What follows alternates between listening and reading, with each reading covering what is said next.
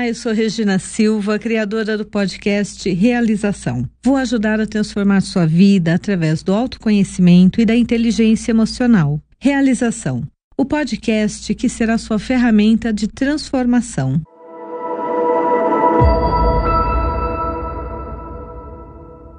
Dando continuidade ao episódio anterior, é muito mais fácil eu reorganizar algo que está organizado do que eu não saber o que fazer. Então, é muito importante que nós façamos uma programação. Eu já sei que no dia 1 de dezembro eu preciso ir visitar um parente meu que tá, esse ano fez 90 anos e que não está com a saúde muito boa. E eu não gostaria que ele partisse sem dar um abraço nele e dizer o quanto ele foi e é importante na minha vida. Isso tá aqui, ó, na minha lista. Prometi para minha sobrinha que nós vamos passar pelo menos cinco dias fazendo coisas gostosas. Ou seja, fazendo brigadeiro que ela gosta, sabe, assistindo as séries que ela gosta de assistir comigo, indo na piscina se a piscina tiver aberta. Se não tiver aberta, a gente vai consertar os bijus. Então, essa programação, ou seja, quando a minha programação termina no dia 9 de janeiro, no dia 10 eu já começo a me organizar e organizar a minha casa para voltar ao trabalho. E aí nós já temos a agenda de janeiro montada, o que vai ser de atendimento, o que vai ser de constelação. Eu já estou marcando os clientes que estão parando as sessões para nós irmos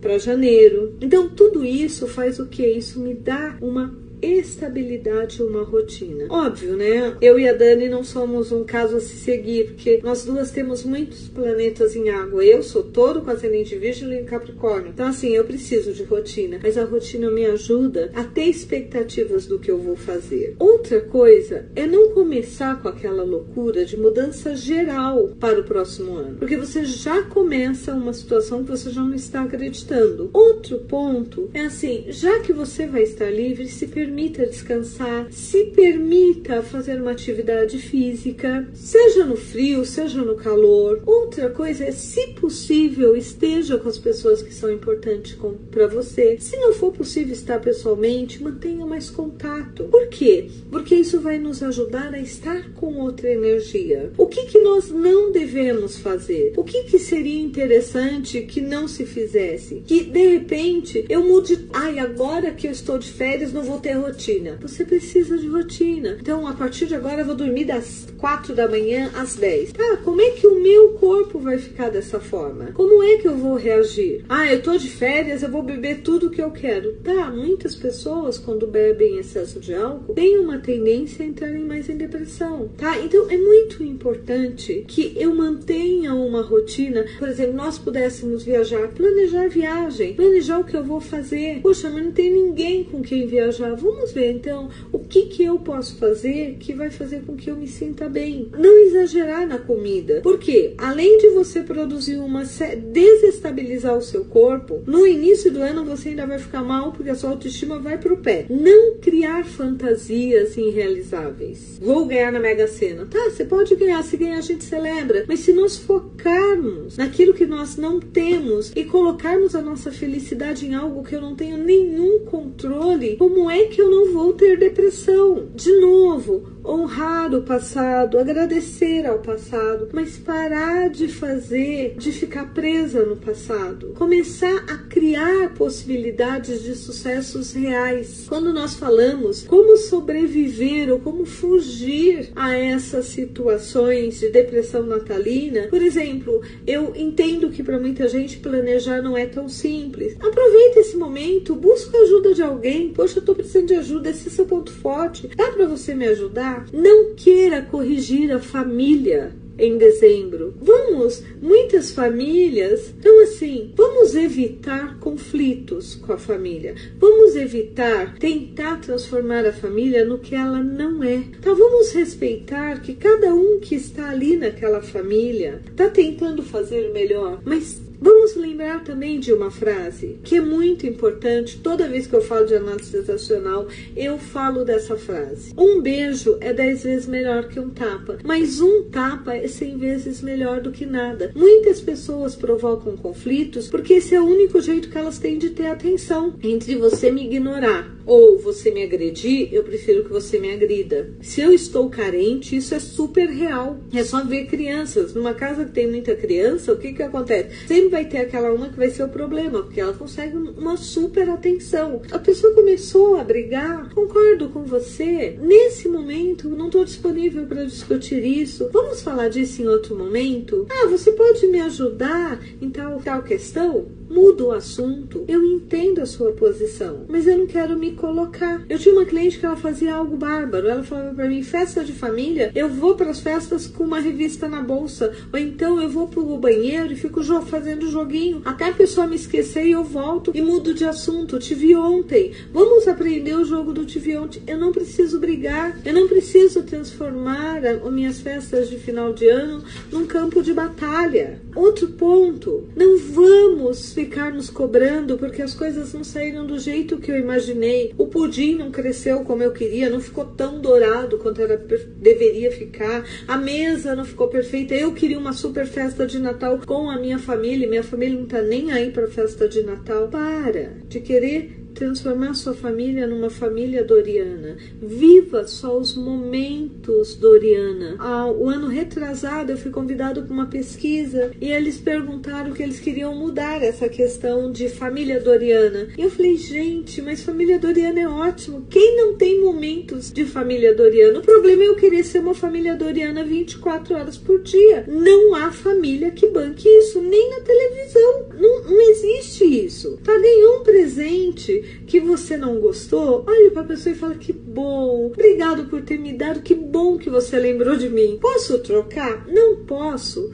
Tudo bem, vou, depois eu vejo o que eu faço com isso. Ai, porque a pessoa não me ama. Não, o gosto de vocês são diferentes. Pequenas coisinhas fazem a diferença. Se você já sabe que a pessoa não sabe te dar presente, isso dá uma briga sempre, faz um acordo com a pessoa. Sabe, muda. Eu e minha mãe temos gostos totalmente diferentes. Então, o que nós fazemos no Natal? Eu sei que ela ama um determinado perfume. Eu sempre dou aquele perfume no Natal para ela porque não vai ter briga. E ela fala para mim: o que você quer de presente? Presente. E falo, mãe, gostei de uma coisa super legal, tá?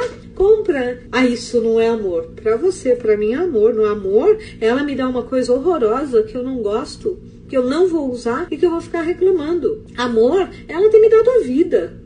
Isso é mais que o suficiente, o resto é lucro. Ai, porque a pessoa não me deu aquele abraço. Cara, ela deu o abraço que ela podia. É aprender a viver o possível. É aprender esse outro ponto. Aprender que tem, às vezes, eu tô com clientes meus, eu tô com amigos que esse Natal vai ser muito difícil, porque eles tiveram perdas de família. Alguns por Covid, outros por ataque cardíaco, por outras doenças. E outros por brigas e separações não existe nada de errado em você ficar triste no Natal. Tá? Essa semana eu eu fiquei muito triste pela perda de uma cliente. Tá? E eu fiquei mais quieta. Tá? Eu fiquei mais em mim. Eu tô lidando ainda com a dor. Por quê? Porque é uma relação que eu perdi. E tá tudo bem, não tem nada de errado. E se isso daí eu precisar conversar com alguém, eu vou buscar uma amiga, eu vou buscar minha terapia, eu vou escrever no meu caderno lá de pensamentos, tá? Eu já já passei por uma situação de chegar na época de Natal, na véspera do ano novo, dois dias antes do ano novo, eu terminar um namoro de dois anos. E eu estar com a minha viagem programada do final do ano com essa pessoa, tá? E ele simplesmente chegar e falar: não dá mais, não, não consigo. E eu olhei e falei: o que eu faço agora? E eu tomei a decisão de eu vou fazer essa viagem. E eu fiz a viagem sozinha, chorei muito na viagem e tudo bem. Eu lembro da minha mãe me perguntando: mas é novo, você vai viajar? Falei, vou, eu preciso chorar. Então eu quero chorar tudo que eu puder agora, porque o ano que vem eu preciso começar uma vida nova sem ele. Poxa, mas que triste. Gente, isso passou. Mas é só para te dizer que se você tiver que lidar nesse momento com uma separação, com uma morte, com o distanciamento de uma pessoa, acolha a dor. Busque grupo que possa te dar acolhimento, porque senão você não vai viver isso e aí nós podemos caminhar por um processo de depressão emocional sério. É muito importante nós assumirmos que nós somos humanos. Ah, mas você, você conhece tanto, você eu sou humana como todo mundo. Tem gente que me ama e tem gente que não me ama, e tem gente que me ama e para de me amar. E eu também. E qual o problema? Eu acho que ter inteligência emocional, nós desenvolvermos a sabedoria, o primeiro passo é nós entendermos que nós somos humanos e que nós também temos depressão, pequenininhas ou às vezes depressões grandes que nós precisamos até entrar em medicamento. E se isso ocorrer, tá tudo bem. Outra coisa é, eu entendo que as férias são curtas, eu entendo que você quer aproveitar tudo, mas por favor, não esquece de dormir. A falta de sono nos deixa um pouquinho depressivo.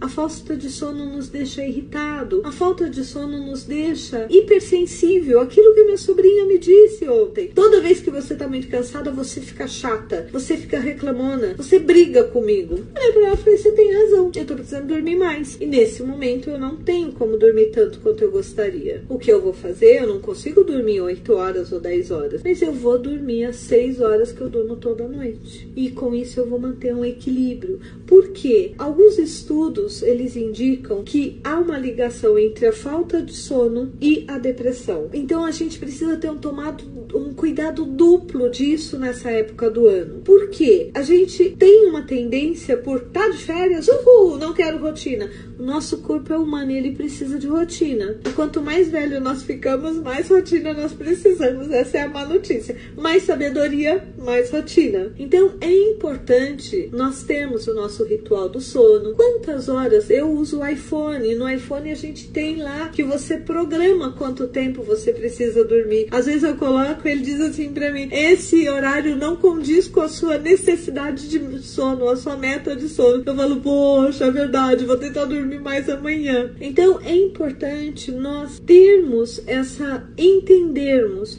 que estar nesse planeta significa que nós precisamos dormir, nós precisamos ter alimentações contínuas durante o dia, nós precisamos ir ao banheiro. Eu sei que isso é super chato, não é nada elegante, mas precisamos. Precisamos tomar água para ir ao banheiro para não termos um problema, seja no fígado, no rim ou em qualquer outro órgão. É muito importante nós entendermos que uma vida equilibrada também significa nós equilibrarmos o nosso corpo para que nós não tenhamos uma depressão física, falta de comida, falta de sono, questões de doenças ou não funcionamento do nosso corpo nos deixam muito irritadíssimos. E aí tudo hoje é depressão, é uma coisa fora do comum. Se você precisar de ajuda, peça ajuda. Isso não vai fazer de você melhor ou pior do que ninguém, mas vai fazer de você uma pessoa mais saudável. Isso é o mais importante. Aproveita esse período e lembra de fazer. A minha médica disse, eu tô indo numa médica nova, ela me disse: a tua regra é